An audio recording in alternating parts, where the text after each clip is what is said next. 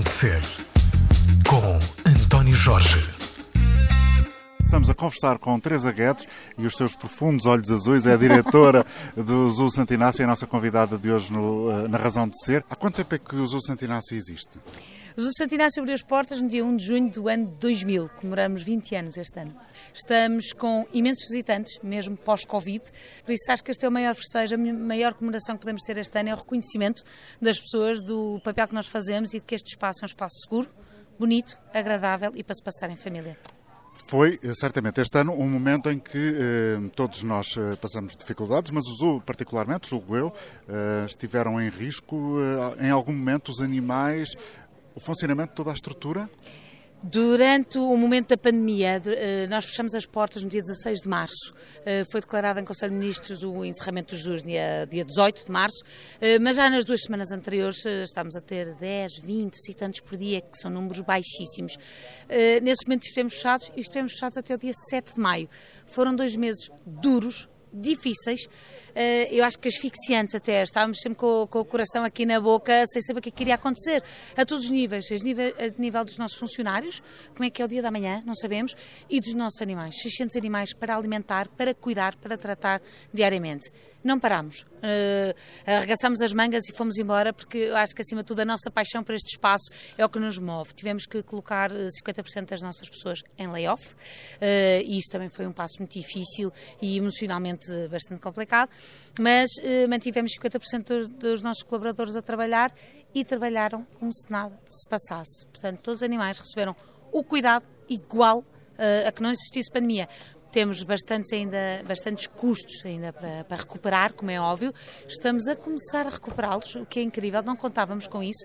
Já estamos a começar a recuperá-los uh, ainda é um longo caminho, mas que eu acho que, pelo menos, se não for tudo este ano, no próximo ano recuperamos. Teresa, só conseguiram manter uh, o funcionamento do Zoo Santo Inácio durante o tempo em que esteve encerrado? Ou seja, porquê? Porque a própria empresa tinha boa gestão até agora, no sentido de ter os fundos necessários para permitir que isso tenha sucedido? Sim, essa foi a, a, a grande condição que nos permitiu. 2019 foi o melhor ano de sempre, o que nos deixou aqui uma reserva em carteira para um possível desastre. Uma, uh, também uh, importa referir que os Inácio pertencem a um grupo francês de zoos, que é o grupo Toiri, uh, o que também nos permitia ter um bocadinho uma, umas costas um bocadinho mais largas nesse, nesse sossego, em algum aperto, obviamente eles ajudarem-nos. Por isso toda a gestão foi muito meticulosa, cortámos custos enormes, especialmente a nível de publicidade e marketing, esse foi o departamento que mais custos teve cortados.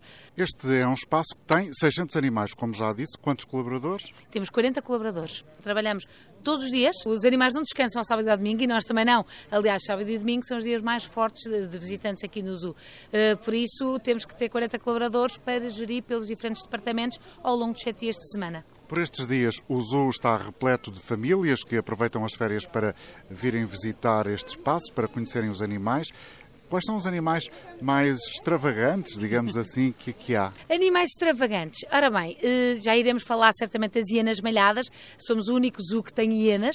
Eh, temos também rinocerontes, girafas, hipopótamos pigmeus, pinguins, panteras das neves, flamingos, mabecos, leões asiáticos. Esse é o local que talvez as pessoas mais procurem, pois temos um túnel de vidro de 40 metros que atravessa a Casa dos Leões, permitindo às pessoas estar cara a cara, mão na mão, com o rei da selva. Isto é uma experiência única e que nunca ninguém uh, assistiu. A recuperação em termos eh, financeiros está a ser rápida, surpreendente. Acredita que se houver uma segunda vaga, de novo as campainhas de alarme podem soar também aqui? Se isto acontecer novamente, Uh, a partir deste momento, a partir do dia de ontem, estamos já a recuperar um bocadinho. Por isso acredito que tenhamos aqui uma carteira para viver uns tempos. Agora, tempos largos, garantidamente que não teremos, eh, não teremos aqui uma, uma gestão para, para esses dias. Uh, poderemos ter que ir eh, pedir ajudas, seja ao Estado ou seja uh, ao grupo francês. À partida, para já, estamos bem. É possível identificar, Teresa Guedes, o número de afluência mais extraordinário que já tiveram depois de reabrirem em maio? Desde a abertura em maio, uh, temos tido, a nossa capacidade são 2.500, nós temos capacidade para 7.000, já segundo as regras que a DGS decreta, mas nós diminuímos para 2.500 pessoas uh, para, para estarmos mais confortáveis e as pessoas sentirem-se confortáveis. Tenho a dizer que já atingimos esse valor várias vezes no mês de agosto. Como é que explica isso? Ora bem, uh, há, um, uh, há, sempre aqui um aliado nosso que é o São Pedro. E, na verdade, tivemos aqui duas semanas de agosto de nevoeiro, das famosas nortadas, uh, na praia, o que também ajudou que as pessoas procurassem. Também as pessoas não tiraram férias ou não saíram de Portugal, pelo menos, não é? E isso também provoca as pessoas a descobrirem o que é que há cá dentro, o que é que é nosso. E eu acho que foi, foi muito isso. As pessoas procuraram-nos para entreter as crianças. Muitas vezes não é só crianças, nós associamos os zoos a crianças, mas vemos muitas vezes casais até de idosos. Por isso as pessoas querem fazer algo diferente na natureza, que é o que este ano uh, as pessoas estão a recomendar, não é? Uh, e eu acho que foi uma mistura disto tudo que está a acontecer esta explosão de visitantes aqui no Zoo. Foi preciso subir o preço dos acessos ao Zoo? Não, não, não subimos, mantivemos os preços que já, que já, que já tínhamos anteriormente. E, portanto, estamos aqui na entrada. Sim. com a diretora do Zoo de Santo Inácio e a entrada é uma espécie de antecâmara onde a excitação toda se concentra para depois uh, terem as pessoas que aqui vêm visitar acesso a esses espaços onde estão os diversos animais. Como é que é dividido, como é que é organizada a distribuição dessa excitação? É em crescendo, eh, em função eh, da espetacularidade dos animais? Qual é o critério de organização? Sim, as pessoas quando estão na, na fila da bilheteira ou no, nos acessos, é, é, é, muito engraçado assistir a isso. Mal saem do carro, eh, é o excitamento, as crianças querem logo correr, não é? Os pais, calma, falta a mochila, falta o carrinho, falta o casaco, olha o chapéu. Mas as crianças vêm numa excitação incrível até à bilheteira. E no, nesse caminho até chegar à bilheteira, muitas vezes são surpreendidas com imagens nossas, uh, seja de, de ecrãs que nós temos a mostrar o que existe cá dentro, seja de cartazes. Começam, ah, também tem pinguins, também tem leões, tem girafas, vamos ver isto. Pronto, depois começam a entrar e começa o a excitação de procurar, o que é que vamos ver? E uh, engraçado que aqui talvez mais os adultos uh, sentem-se surpreendidos pelo verde que os rodeia, porque nós classificamos mesmo como o maior e mais verde do Norte, exatamente por isso. Queremos que as pessoas se sintam envolvidas na natureza, pela espetacularidade que nós temos da nossa flora. E então começam e, e, os primeiros animais que muita gente vê são os cães da pradaria, animais pequenos, talvez do tamanho do palmo da nossa mão, mas que vivem em liberdade vivem ali num relevado que formam as suas galerias, seus túneis ao longo do zoo e as pessoas adoram. Muitas vezes o animal que as pessoas mais gostam não é o maior, ou o rei, ou o mais alto, mas às vezes é o que criou a emoção mais gira durante o dia. E às vezes é o cão da pradaria, exatamente por estar muito próximo de nós. Ou o pinguim, porque nadou e deu um salto giro. Ou o leão, porque saltou para cima do túnel, mesmo em cima de nós. Tudo é isso que vai medir o momento mais alto do dia e não propriamente o animal mais chamativo que nós conhecemos. E depois temos as hienas, as tais hienas que são absolutamente únicas e inéditas. São, são as únicas hienas em Portugal, uh, são as hienas malhadas, não existem mais hienas em, em nenhum zoo de Portugal. Uh, e temos uma família constituída por cinco elementos. O Dave e a Buia, que são os pais, já tiveram um bebê em outubro, que é a Shenzi. E a Shenzi agora viu acontecer ter mais dois irmãos pequeninos, de dois meses, não sabemos ainda se machos ou se fêmeas, porque as hienas têm uma particularidade, não se consegue distinguir o, o órgão genital é muito semelhante entre machos e fêmeas e então não nos é possível uh, analisar e, e, caracterizar. E por isso mesmo temos que fazer uma colheita de sangue, enviar para um laboratório, fazer uma análise de DNA, para então agora sabemos o que é que aí vem. Se vem mais duas irmãs, dois irmãos, um irmão e uma irmã. Uh, são animais incríveis, apesar de mal, mal conotados pelas pessoas por causa do Rei Leão, do desenho animado, são animais, eu adoro as hienas, por isso também, eh, mas acho animais incríveis pelo, pelas suas características e também porque têm um papel fundamental na natureza. Eles, eh, obviamente, que alimentam-se de alimento vivo também, também caçam, eh, e a maior parte do seu alimento é vivo, mas também se alimentam dos restos, dos cadáveres que outros animais deixaram. Portanto, acabam por limpar a savana. Eu acho isto espetacular. Como é que se deu o caso do Zoo Santo Inácio ter eh, estes exemplares únicos em Portugal? Uh, o Zoo Santo Inácio pertence a uma rede europeia de zoos aquários, que é a EASA, uh, que tem vários programas de conservação de espécies ameaçadas, que são as espécies chamadas EEP. Uh, e nós o que é que fazemos? Nós queremos muito ter hienas e enviamos um e-mail ao coordenador desta espécie a dizer que gostávamos muito de ter hiena. Ok, mandamos lá os desenhos que vocês gostavam de ter uh, da, da, instalação o zoo. Enviamos e com isto ele diz, façam este acerto, ok, vocês estão aptos para receber hienas. E vou-vos enviar, enviar um casal um casal que gostaríamos que reproduzisse, pois ainda não há descendentes puramente genéticos desta, deste casal. E então, eh, assim foi, este processo demora seis meses, um ano, dependendo da espécie, eh, e assim escolheram-nos para receber as hienas. Teresa, podemos sentar-nos aqui? Sim, sim. Nós estamos à entrada do, do, do Zoo de Santo Inácio, como já disse, e uh, eu, eu, gostava de perceber como é que a Teresa chegou a este lugar. Ou seja, é uma mulher jovem ainda, uh, cheia de paixão por aquilo que faz, nota-se claramente. Uh, como é que isso sucedeu? Ou seja, foi uma escolha, foi um, um acaso? Como é que se tornou diretora de um zoo, de um jardim zoológico? Pronto, isto não foi bem acaso, isto foi já um bocadinho. Uh, este foi criado pelo meu pai e pelos irmãos. Portanto, eu ter vindo aqui já foi um. tinha que acontecer. Uh, a minha família é muito ligada à natureza, é apaixonada pela natureza. O Zoo Santinácio pertence ao Grupo Aveleda, dos Vinhos Verdes, uh, e tínhamos esta, esta quinta, a Quinta de Santinácio, na altura o nome, uh, que a família habitava, vínhamos para aqui passar verões, mas é uma área de 60 hectares e que estava desaproveitada e, e queríamos fazer aqui alguma coisa.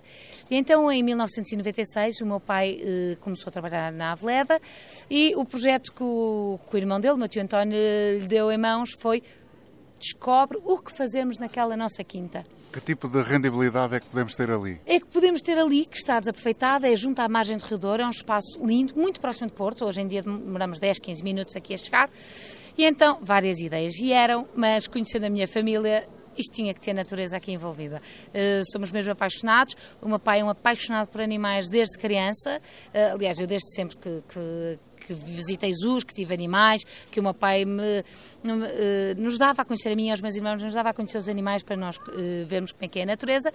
E então, em 97, o projeto é aprovado pelos irmãos e, hum, e avançamos então para a criação de um, de um zoo. Mas era um zoo diferente. O meu pai não queria criar um zoo como já estávamos habituados e que na altura era assim que, que existiam, que eram exposições, museus de animais. O meu pai queria mostrar quem são mesmo os animais, como é que eles vivem na natureza. Claro que não podemos pôr aqui uh, uh, os biomas de, de, onde eles provêm, mas tentar aproximar o máximo possível o animal do seu, estado, do seu estado de origem para as pessoas o conhecerem. Também não podemos ter tigres nem girafas no meio da cidade, uh, mas queremos que as pessoas venham da cidade até aqui e que descubram os animais. Portanto, temos habitats amplos, grandes, para conhecer os animais. E como é que eu vim aqui parar?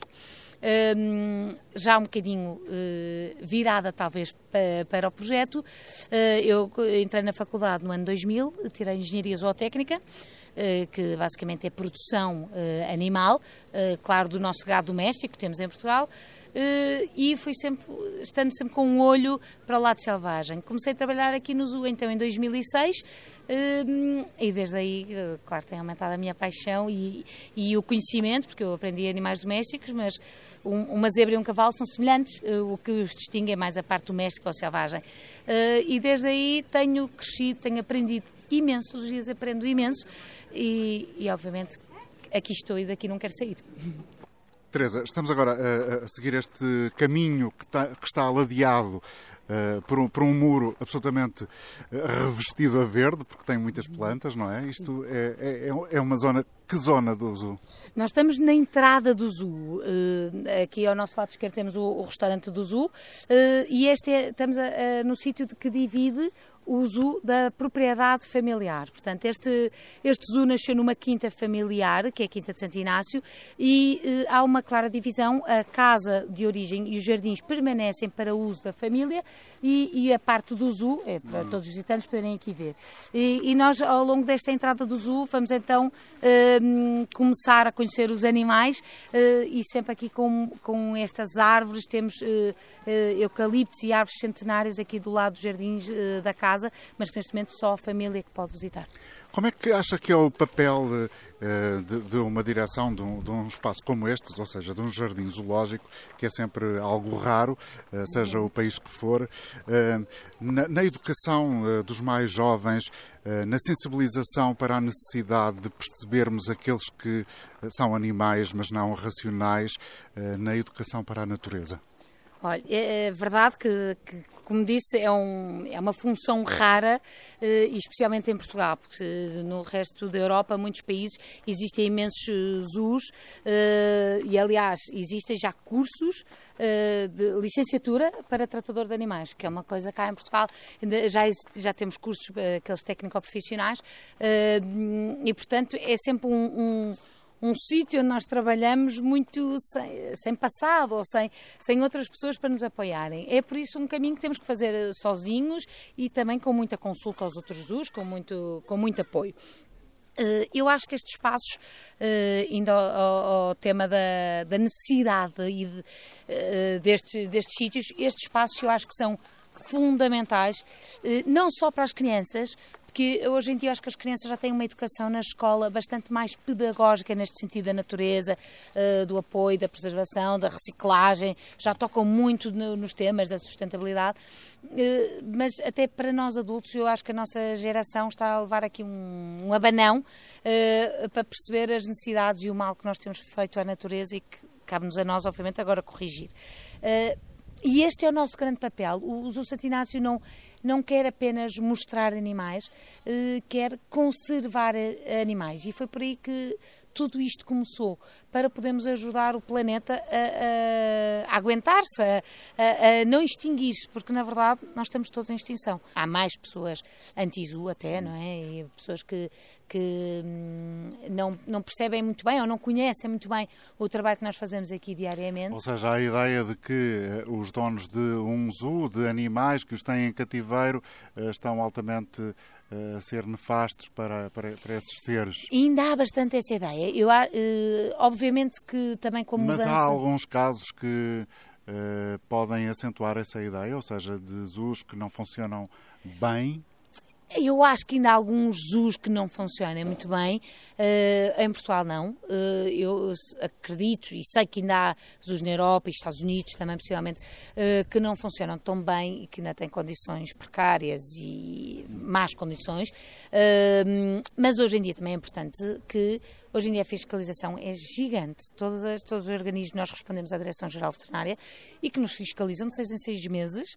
Uh, e depois também o ICNF, o Instituto de Conservação da Natureza, também nos fiscaliza e nós temos que prestar contas de tudo que fazemos. Uh, nós, temos, nós temos guiões uh, para fazermos as coisas, por isso nós não podemos de repente até se meter hienas, eu não tenho hienas, eu tenho que tirar autorizações. Uh, Portugal tem que saber que houve entrada de umas hienas cá para Portugal, eu tenho que mostrar em que condições eu alojo estas hienas. Acho que é importante trabalhar a ideia sobre os animais. Por exemplo, todas as iguanas que nós temos aqui no zoo foram-nos entregues por particulares. Tinham as, as iguanas em casa ou, e que quiseram ou porque já, não, já não tinham condições para já as não manter. condições, seja o espaço, seja porque nasceu um bebê, seja porque ficou agressivo, seja porque está doente. Enfim, Pronto, várias são, razões. São várias razões.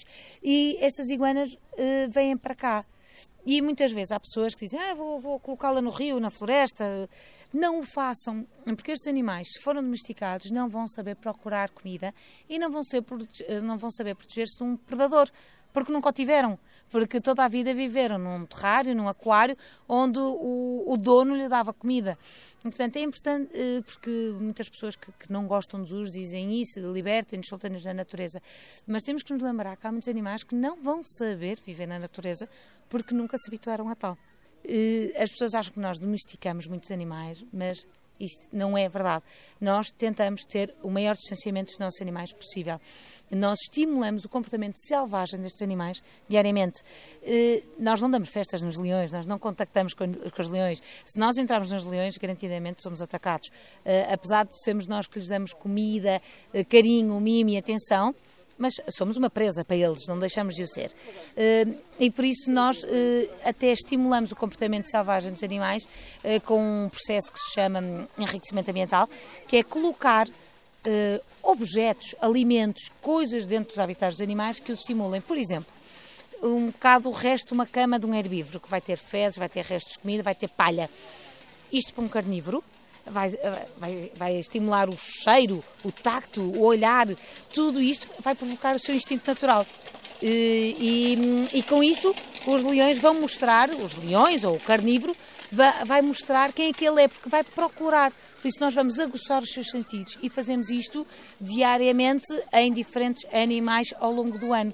E isso é incrível vê-los atuar como se fosse no estado selvagem. Aquele barulho que escutamos há bocadinho era uma criança a, a brincar, a passar aqui ao nosso lado em cima de um triciclo. Portanto, as rodas do triciclo em cima desta gravilha fazem aquele som. Estamos a conversar com Teresa Guedes e os seus profundos olhos azuis. É a diretora do Zoo Santinácio e a nossa convidada de hoje no, eh, na Razão de Ser.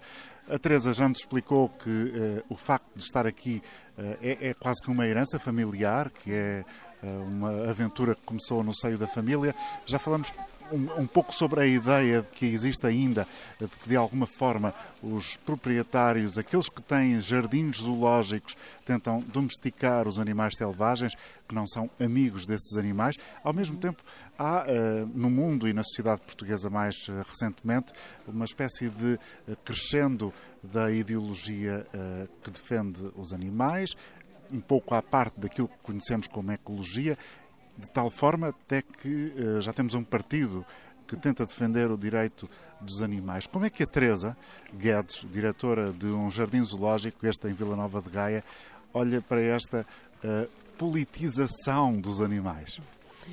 Ora bem, eu acho, eu acho que também é preciso olhar para as coisas eh, de uma forma não extremista. Eh, e, e é preciso conhecer um bocadinho eh, mais a fundo o que se passa na realidade. De facto, esse partido que fala não gosta de zoos, é um, é, um, é um partido que não defende os animais em cativeiro, acho que, é, acho que é assim o, o lema, mas eu, eu acho que é preciso conhecer o que é que se faz hoje em dia, eu, porque eu considero que se essas se essas defesas fossem há 20, 30, 40 anos, tinha alguma razão de ser, porque antigamente olhava-se para os animais de uma forma muito diferente que se olha hoje. Uh, hoje em dia as pessoas têm uh, afeto, carinho e preocupação pelos animais. Eu ando a ver preocupação uh, com os animais que não se via antigamente, mesmo matar um mosquito, uma minhoca. Uh, hoje em dia, se reparar, muitas crianças não matam, não querem matar, uh, vamos fazer mal àquele animal. Por isso acho que essa preocupação já existe. Acho que não podemos ser tão extremistas e perceber que o papel do zoo é, é essencial. Nomeadamente, há muitas espécies que já não existem no estado selvagem, que só existem em cativeiro. Por isso é muito graças aos zoos, e os zoos não é apenas a exibição dos animais, há muito trabalho científico por trás.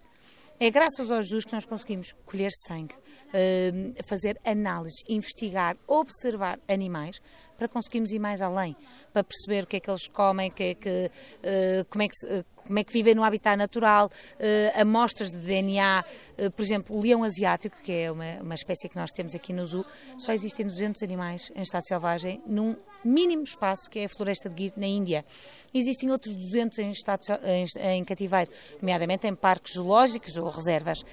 Se por acaso acontece um furacão, um incêndio, um desastre natural naquela zona, deixam de existir leões asiáticos no mundo.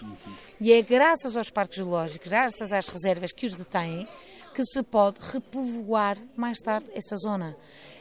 E, acho que este papel é importantíssimo. Já temos muitas espécies até que estão classificadas como extintas no estado selvagem e só existem em cativeiro, em programas de conservação eh, bastante específicos, para se poder devolver à natureza. Temos, por exemplo, o caso do, do, do Parque de Gorongosa, uh, que esteve quase extinto, foi um desastre, uma calamidade, e que hoje em dia já temos bastantes animais lá a habitar, a reproduzir. Portanto, a vida natural já voltou a acontecer. E foi exatamente graças a reservas e a parques que os puderam uh, reproduzir e ter em cativeiro. Acho que temos que olhar um bocadinho mais para lá e perceber o que é que é feito, efetivamente, o que é que é feito no dia a dia nestes uh, sítios, como os parques zoológicos, como é o Zoo Santirense. É claro que este não é um tema uh, central na preocupação de cada um de nós, só os apaixonados exatamente é que refletem sobre estas questões. Do seu ponto de vista, seria importante, certamente, para uh, o futuro da humanidade, que estas temáticas fossem mais refletidas uh, de uma forma mais global, mais mainstream? Sim, eu acho que sim. Se bem que nós temos assistido cada vez mais a estas, estas, a estas temáticas, até sustentabilidade tem sido o, o tema, não é? Mesmo, mesmo, antes de acontecer esta, este drama da pandemia de, da Covid-19, era o tema que estava em cima da mesa. Aliás, temos todos lutado para, para atuar sobre a sustentabilidade, até pelo nos materiais que vendemos, nos materiais que usamos. Na necessidade de combater as, uh, os efeitos nefastos das alterações climáticas. Exatamente, exatamente. Agora, eu acho que uh, é muito importante espaços de naturezas que relembrem as pessoas que no seu dia a dia, cada, uma, cada ação que uma pessoa faz tem consequências, sejam positivas ou negativas, não é? E, portanto, eu acho que é importante nós irmos relembrando uh, a necessidade, nós temos uma necessidade enorme de ter espaço ao ar livre, de ter árvores uh, para podermos respirar. Se nós não tivermos árvores, não temos oxigênio. Uh, por isso, é, é mesmo importante as pessoas verem a necessidade desde dos parques naturais, da natureza, dos animais, uh, das águas, dos rios, para podermos viver. E, e eu acho que esse é que é, é, é, o tema que nós todos os dias lutamos uh, aqui com os nossos visitantes e que todos os parques do, do género também o fazem. Há muita informação sobre a pandemia. Uh, gerou a possibilidade de algumas partes do mundo uh, se regenerarem. Vimos, por exemplo, os canais de Veneza mais limpos, vemos o próprio Rio Douro aqui próximo de nós eh, com níveis de poluição eh, absolutamente eh, baixos. E este período pelo qual passamos pode ter sido também positivo nesse sentido, ou seja, nos fazer perceber enquanto coletivo, enquanto humanidade, realmente temos que abrandar e travar na nossa ânsia de consumismo e de trazer para cima da terra coisas que são nefastas para os ecossistemas? Eu acho que sim, e, há, e, e tocou nesse tema que, que eu acho que é sensível e acho que nós todos acabamos por levar um, um abanão com isto que se passou, porque na verdade a presença humana e tudo que nós usamos, tudo que nós produzimos, tudo que, uh, do nosso dia a dia é, é, é, notório que teve influências. A poluição, uh, falou-se muito também da poluição de Hong Kong, uh, que nunca se viu a natureza ou as cidades eh, como estavam, aliás, eh, havia muitas reportagens de animais invadirem as cidades. Claro que estes animais invadirem as cidades eh, os animais vão expandindo o seu terreno e quando não vêem predador vão aumentando o terreno ocupado. Portanto, neste momento, como não viram, uh, neste caso o ser humano, não viram predadores a ocupar, foram ocupando as cidades. Por isso é que começou-se a ver tantos animais uh, nos centros das cidades. Agora, na verdade, os céus nunca tiveram tão limpos. Eu, até uh, curioso, em, em plena estado de emergência, eu estava em minha casa e de repente tive uma inundação de joaninhas. Eu começo a ver uma joaninha, outra, outra o que é que está a passar? E na verdade, as joaninhas é uma coisa que nós já não vemos. Não, já não é comum. Uh, até se diz que mais de 40% dos insetos já desapareceram nestes últimos uh, 5, 10 anos e que possivelmente nos próximos 100 anos desaparecem todos os insetos do planeta se nada fizermos. Por isso, eu acho que isto foi uma prova uh, que nós, obviamente, nós sabemos que fazemos mal à natureza, não é? Acho é que temos agora que cuidar uh, a forma como fazemos. E de repente eu vi joaninhas, aranhas, borboletas. Já não há borboletas. Eu lembro de ver borboletas quando era pequenina havia tantas que até se fazia a caça à borboleta, que na altura era, era uma atividade normal. Hoje em dia não há borboletas, não há joaninhas, não há tantas aranhas, uh, nós não vemos escaravelhos, já não se vê como se via antigamente. Isso é óbvio, eh, por nossa causa. Foi o homem que, que eliminou os insetos do, do, planeta isso não há, e os outros animais. Uh, e por isso eu acho que isto foi um abanão e que muita gente está a repensar na sua forma de viver e espero que repensemos todos, mesmo às vezes são as atitudes simples que as crianças todas sabem muito melhor que nós uh, das reciclagens, das reutilizações. Uh, nós, por exemplo, no, na, em plena pandemia tivemos que reinventar brincadeiras com as crianças e a maior parte de nós foi reinventar brincadeiras de antigamente. Estamos a gravar esta conversa com Teresa Guedes, diretora do Zoo Santo Inácio em Vila Nova de Gaia, que é engenheira zootécnica mas que na verdade gosta mesmo é de natureza e de animais. Bom, também é evidente que ser desta área, uh, do ponto de vista da formação académica, está muito próximo. Hoje há, uh, no nosso tempo, nos dias de hoje, já formações mais específicas no nosso uh, edifício universitário, digamos assim, para, para habilitar candidatos a trabalhar em espaços destes. Há pouco dizia que não há ainda o curso superior de tratadores. Exatamente. Em Portugal uh, ainda não há muita oferta. Uh, sei que existe um bocadinho de procura. Eu digo pelo que vou vendo, eu recebo currículos quase diariamente e muito de biologia, ecologia, hum, ciências agrárias, engenharia zootécnica. Também Portugal não tem muita colocação. Uh, agora, na verdade, não, exi não, existe uma formação técnica para a área de jardins zoológicos. Uh, também, se formos a ver, uh, licenciados como jardins zoológicos existem 20 em Portugal, sendo que destes 20, muitos são quintas pedagógicas que cumprem os requisitos de jardim zoológico e por isso são classificados como jardim zoológico. Por isso também não existe muito local para as pessoas poderem trabalhar na área. Mas essa é uma dificuldade que muita gente nos aborda, olha, o que é que eu posso estudar, onde é que eu posso ir, eh, onde é que eu posso ir ter, uh, que eu adorava trabalhar no jardim zoológico. E na verdade, aqui toda a gente que aqui trabalha o que tem é paixão, vocação e depois a experiência uh, é, que, é que vai ditando o percurso. Essa paixão, essa experiência, essa vontade de uh, quando se chega cá depois uh, corresponde, ou seja, não há uma visão um bocadinho romântica do que é trabalhar num jardim zoológico? Muitas vezes corresponde, porque uh, as pessoas que já têm paixão e vontade são aquelas que se vão entregar ao máximo. Porque a vida de um, de um parque zoológico, e ainda agora o tema de tratador de animais ou das pessoas que lidam com os animais, é linda, é bonita, mas também tem o seu lado difícil.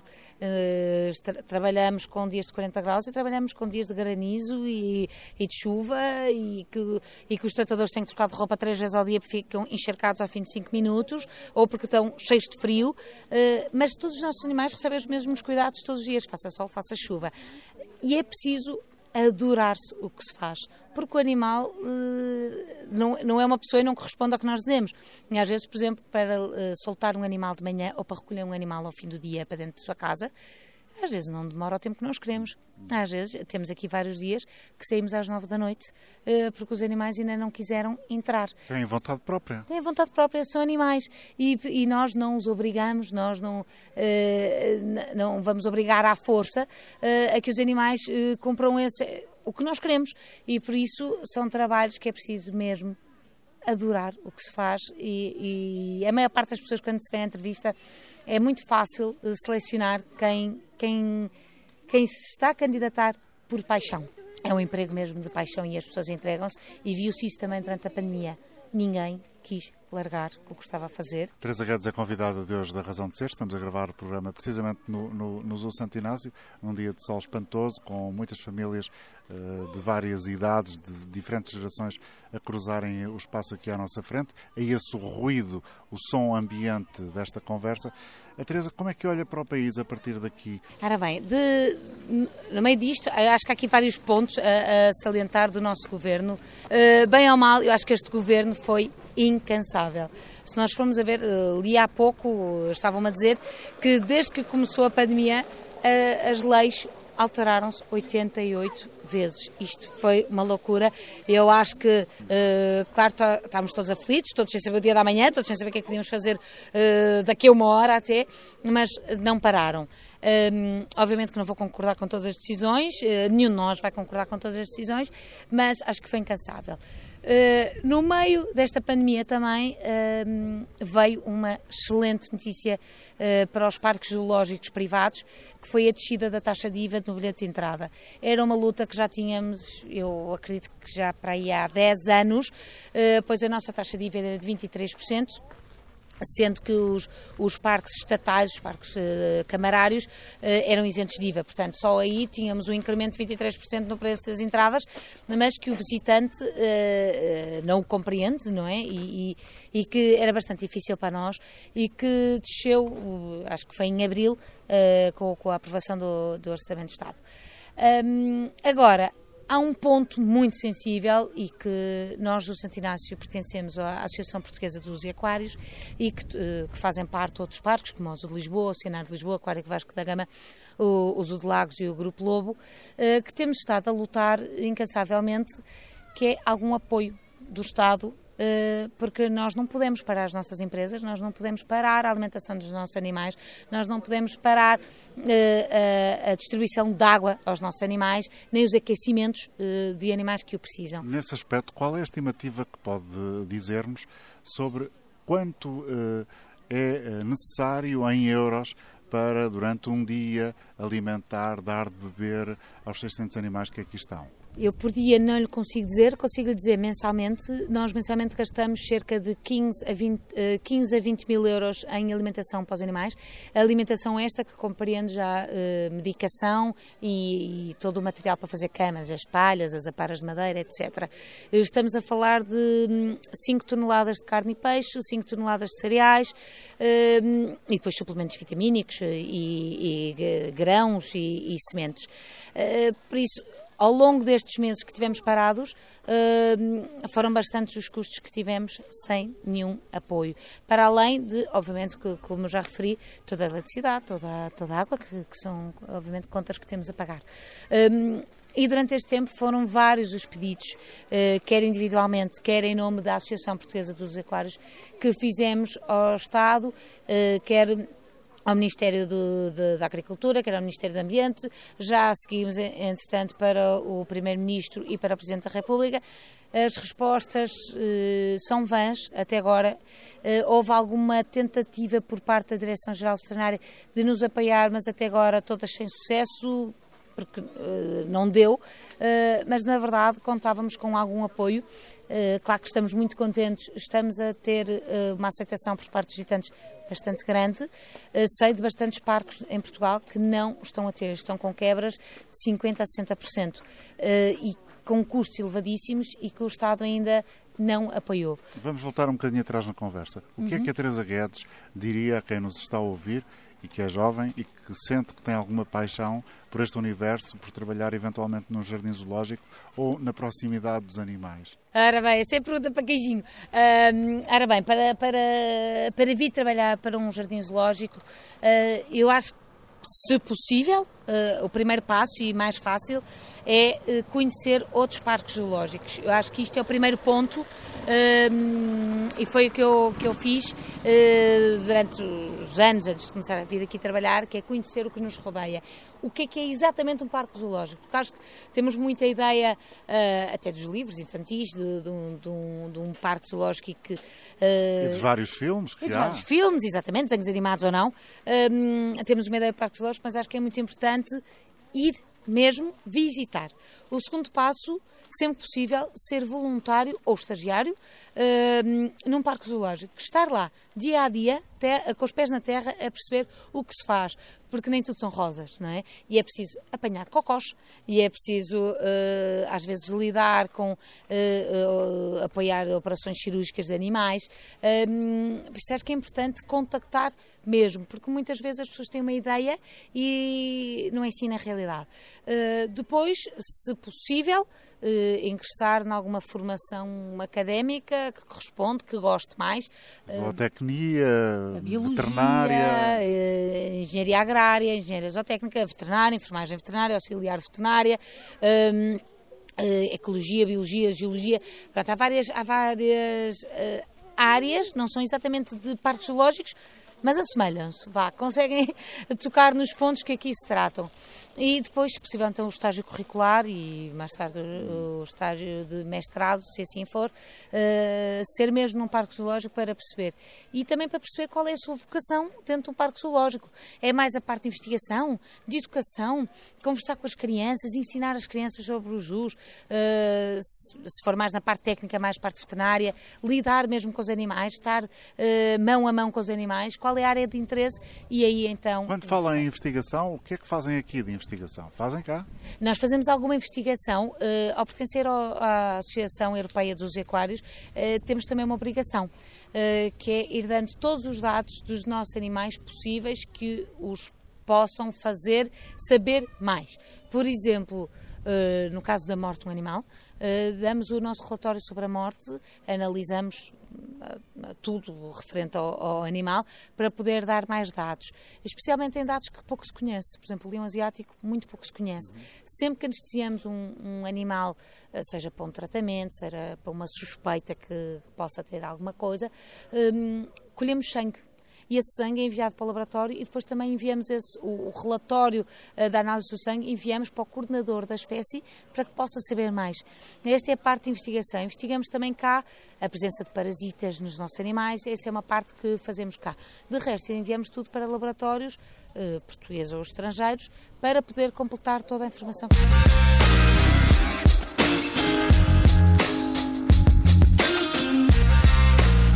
Razão de Ser, Jorge. E até engraçado, quando eu, comecei a trabalhar aqui em 2006, e, e, a primeira coisa que eu fiz foi uma viagem à Holanda, que tem imensos, imensos zoos e zoos de renome, e estava um frio desgraçado, um gelo sempre a chover, uh, tudo gola alta, e os zoos estavam cheios de crianças a passear.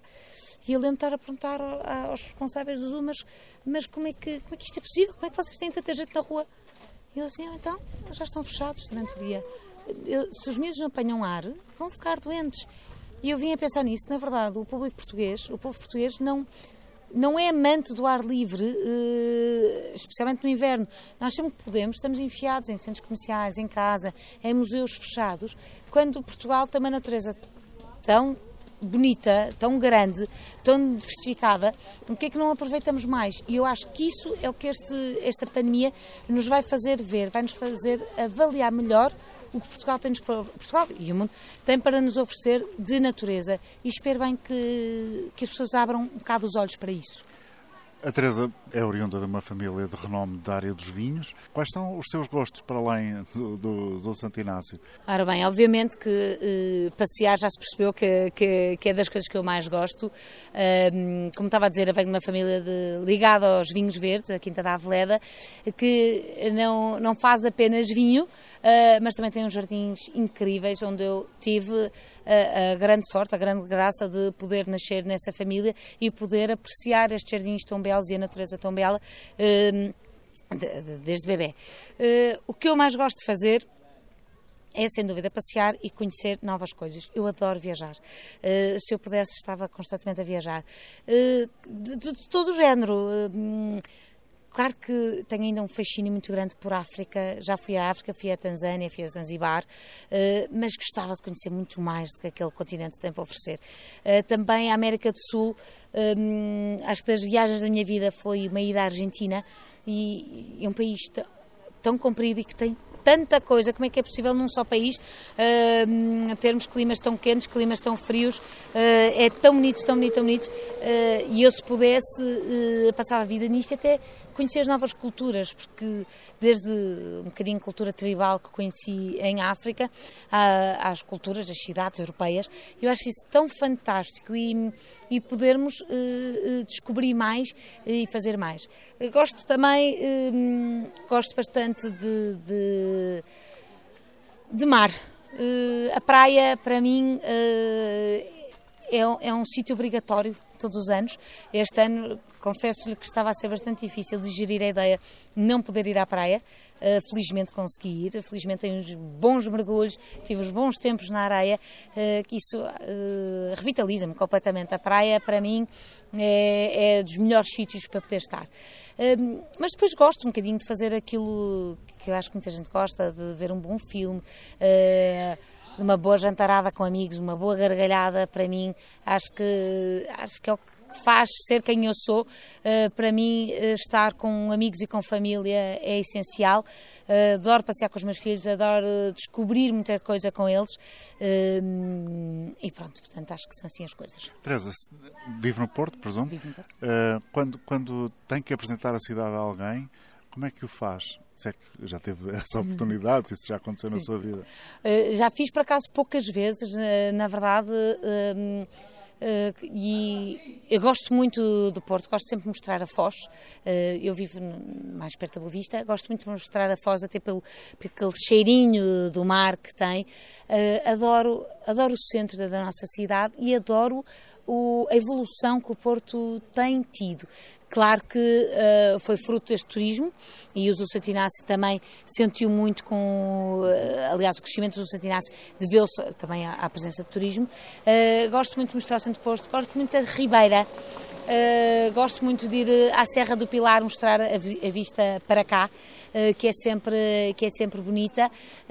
Mas por acaso é curioso, nunca, acho que só deve ter mostrado a nossa cidade para aí a duas ou três pessoas. E, hum, e, e, e, sim, mas sempre aquela a livraria Leal, os clérigos, e acho que há pontos que são obrigatórios as pessoas conhecerem. Entre os quais o Santo Inácio. Entre os quais o Santo Inácio. Obviamente, quem vem ter comigo tem que vir ao Santo Inácio. Isso é visita obrigatória e, e as pessoas também gostam e gostam uh, também que eu os acompanhe um bocadinho para contar um bocadinho esta, esta história.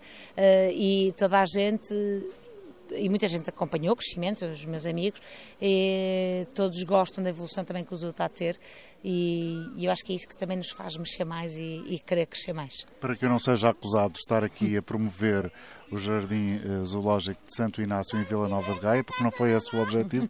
o objetivo foi conhecer uma profissão rara, uma coisa que não é, não é comum em Portugal, é, são muito raros os, os zoos e uma pessoa que está à frente do zoo. Uh, e, portanto, a Teresa tem essa, essa profissão e essa paixão. Uh, está convencida que uh, este tipo de espaços vai repetir-se ou são demasiado dispendiosos para hum, poderem existir em maior número em Portugal, à semelhança de outros países, como, por uhum. exemplo, já aqui citou o caso dos Países Baixos? Eu acho que eh, eu sei que há várias pessoas com vontade de criar estes espaços. Eh, na verdade, são espaços eh, financeiramente com valores bastante elevados, principalmente para começar, começar do zero.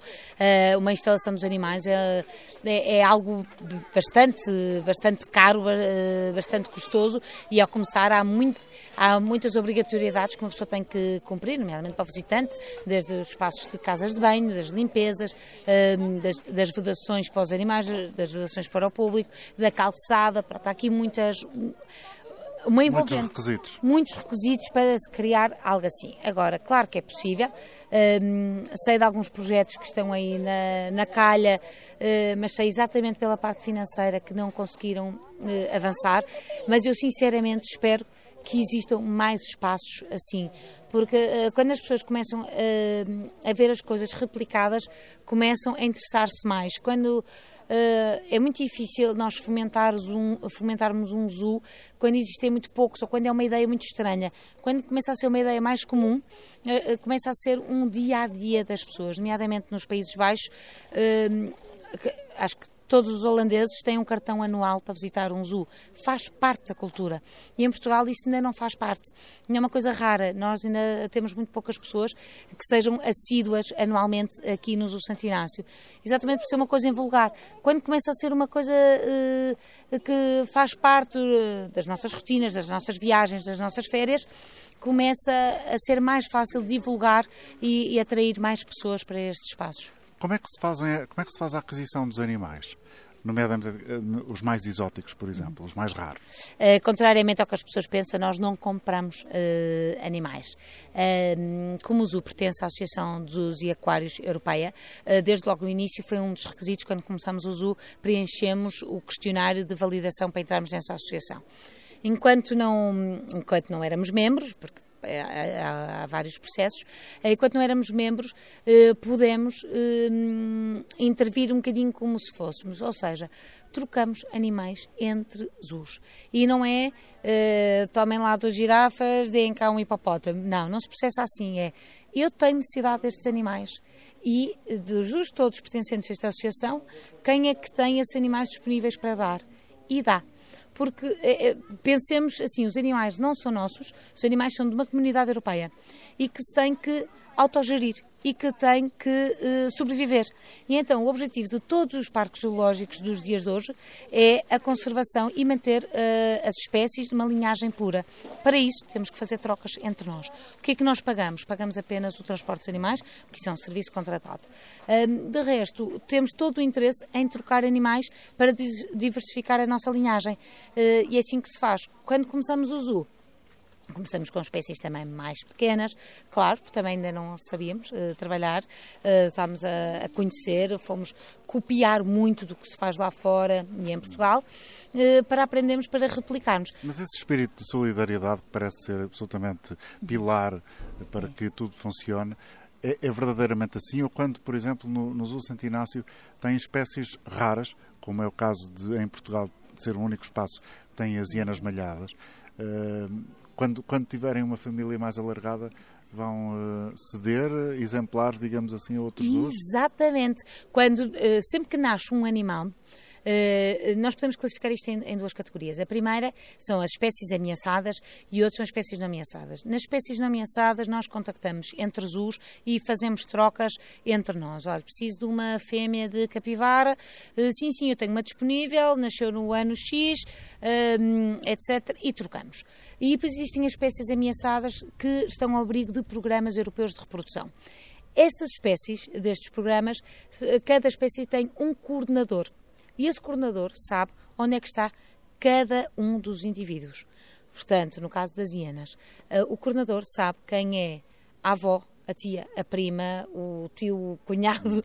A árvore genealógica toda. A árvore genealógica toda. Portanto, quando eu disser uh, que eu já os avisei que já temos o nascimento, uh, já avisei que tivemos o segundo nascimento, mas que ainda não sei o género destes animais, eles vão, vão me dizer: a vossa hiena terá que ir para o zoo de Berlim, por exemplo.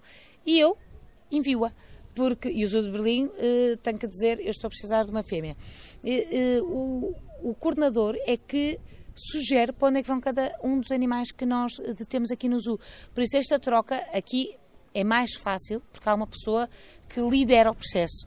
Nos outros, somos nós temos que ir, por exemplo, eu agora, eu agora estou a precisar de mais churicatas, uh, temos apenas um elemento, mas uh, mesmo antes de vir dar a entrevista consigo, acabei de falar com o Zoo em França, uh, que nos vai doar mais churicatas. E o processo faz assim tranquilamente. Nas espécies ameaçadas, passa então pelo coordenador que nos diz exatamente de onde é que vem e qual é o animal que nós vamos receber. Quais são eh, os animais mais antigos, se é que a Teresa se lembra, que tem aqui no Zoo Santo Inácio? Os mais antigos de todos, eu acho, e que, que, ainda, estão, que ainda estão cá, que ainda estão vivos. Estão vivos, claro. Exatamente, são a, as a exibir todo o seu esplendor. Todo o seu esplendor. São as emas, eh, que são os animais uh, australianos, são uh, a segunda ave maior, a primeira é a avestruz da África, a ema é da Austrália, e que coabita aqui com os, uh, com os cangurus. estes são os mais antigos. os macaco-aranha também estão cá desde o início, algumas araras também. ainda temos assim uh, alguns animais desde o início. Entretanto, outros, obviamente, já, já morreram e já temos novos exemplares dessas espécies. A longevidade dos animais, bem, eu sei que a pergunta é demasiado abrangente para, para dar uma resposta concreta e muito única. É, é muito semelhante à nossa, dos humanos, ou, ou varia em função da espécie? Varia consoante a espécie. E claro que o fator de estar em cativeiro ou estado selvagem também varia. Muitas vezes em cativeiro a longevidade é maior porque tem mais cuidados, porque não há predadores. Uh, uh, só por aí uh, já facilita bastante. Mas varia com as espécies. Temos, temos animais que duram meses e temos animais que, que duram 50 a 70 anos. Por isso depende muito da espécie. Teresa, muito obrigado. Foi um prazer ouvi-la. Foi um prazer conhecê-la. Obrigada. E eu. espero que continue. É, faz parte do seu projeto continuar cá o resto da sua vida? Faz parte do meu projeto eh, continuar cá o resto da minha vida. Faz, eh, eu tenho assim algumas metas para alcançar. Eh, uma delas, e é um compromisso bastante grande, uma delas é ter cá os elefantes. É um sonho, desde que comecei aqui a trabalhar, que gostava de ter. Ainda para mais, fiz uma promessa ao meu filho, as promessas são para se cumprir e espero bem conseguir cumpri-la a tempo. Uh, gostaria, quando ele tivesse 12 anos, uh, prometido, quando ele tivesse 12 anos, que teria cá um, uns elefantes. Vamos ver se eu consigo cumprir. Um, ehm, Porquê é que é difícil? É difícil porque requer um investimento bastante grande. Uh, atualmente, para eu poder ter um trio de elefantes, que é o recomendado para se iniciar duas fêmeas e um macho, tenho que ter à volta de 3 hectares e meio. Espaço tenho, Uh, temos ainda 45 hectares por explorar, portanto espaço tenho, mas implica um, um valor de investimento bastante grande, se calhar à volta uh, do milhão a 2 milhões, tudo depende um bocadinho da, das condições uh, e também implica ampliar o zoo, por isso aplicar os acessos, implicar, ampliar as vedações, etc. ter o animal também implica formação, é um animal bastante, é dos animais mais difíceis de, de de, de, tratar em zoos, mas isso, a formação é fácil de obtê-la, basta que dois, três tratadores vão a outro zoo e, podem ter essa formação. Também existe este intercâmbio entre zoos, cooperante e gratuito, de formarmos tratadores entre, entre instituições. Também gostava muito de ter os orangotangos e os gorilas, um, não desfazendo koalas, por exemplo, não desfazendo crocodilos, uh, assim pronto, o, o, sonho comanda a vida, não é? E eu tenho sempre muitos projetos, mas gostava de passar cá os restos, uh, o resto dos anos da minha vida, uh, até pelo menos, como diz o meu filho, tirar-me o lugar. Portanto, acho que ainda me restam alguns anos aqui no Zoo e espero alcançar algumas metas que gostaria. Portanto, herdeiro garantido herdeiro garantido, acho que sim, pelo menos ele já me disse que me ia roubar o lugar. Vamos ver o que é que, que, é que vai acontecer. Muito obrigado. Obrigada, eu gostei muito.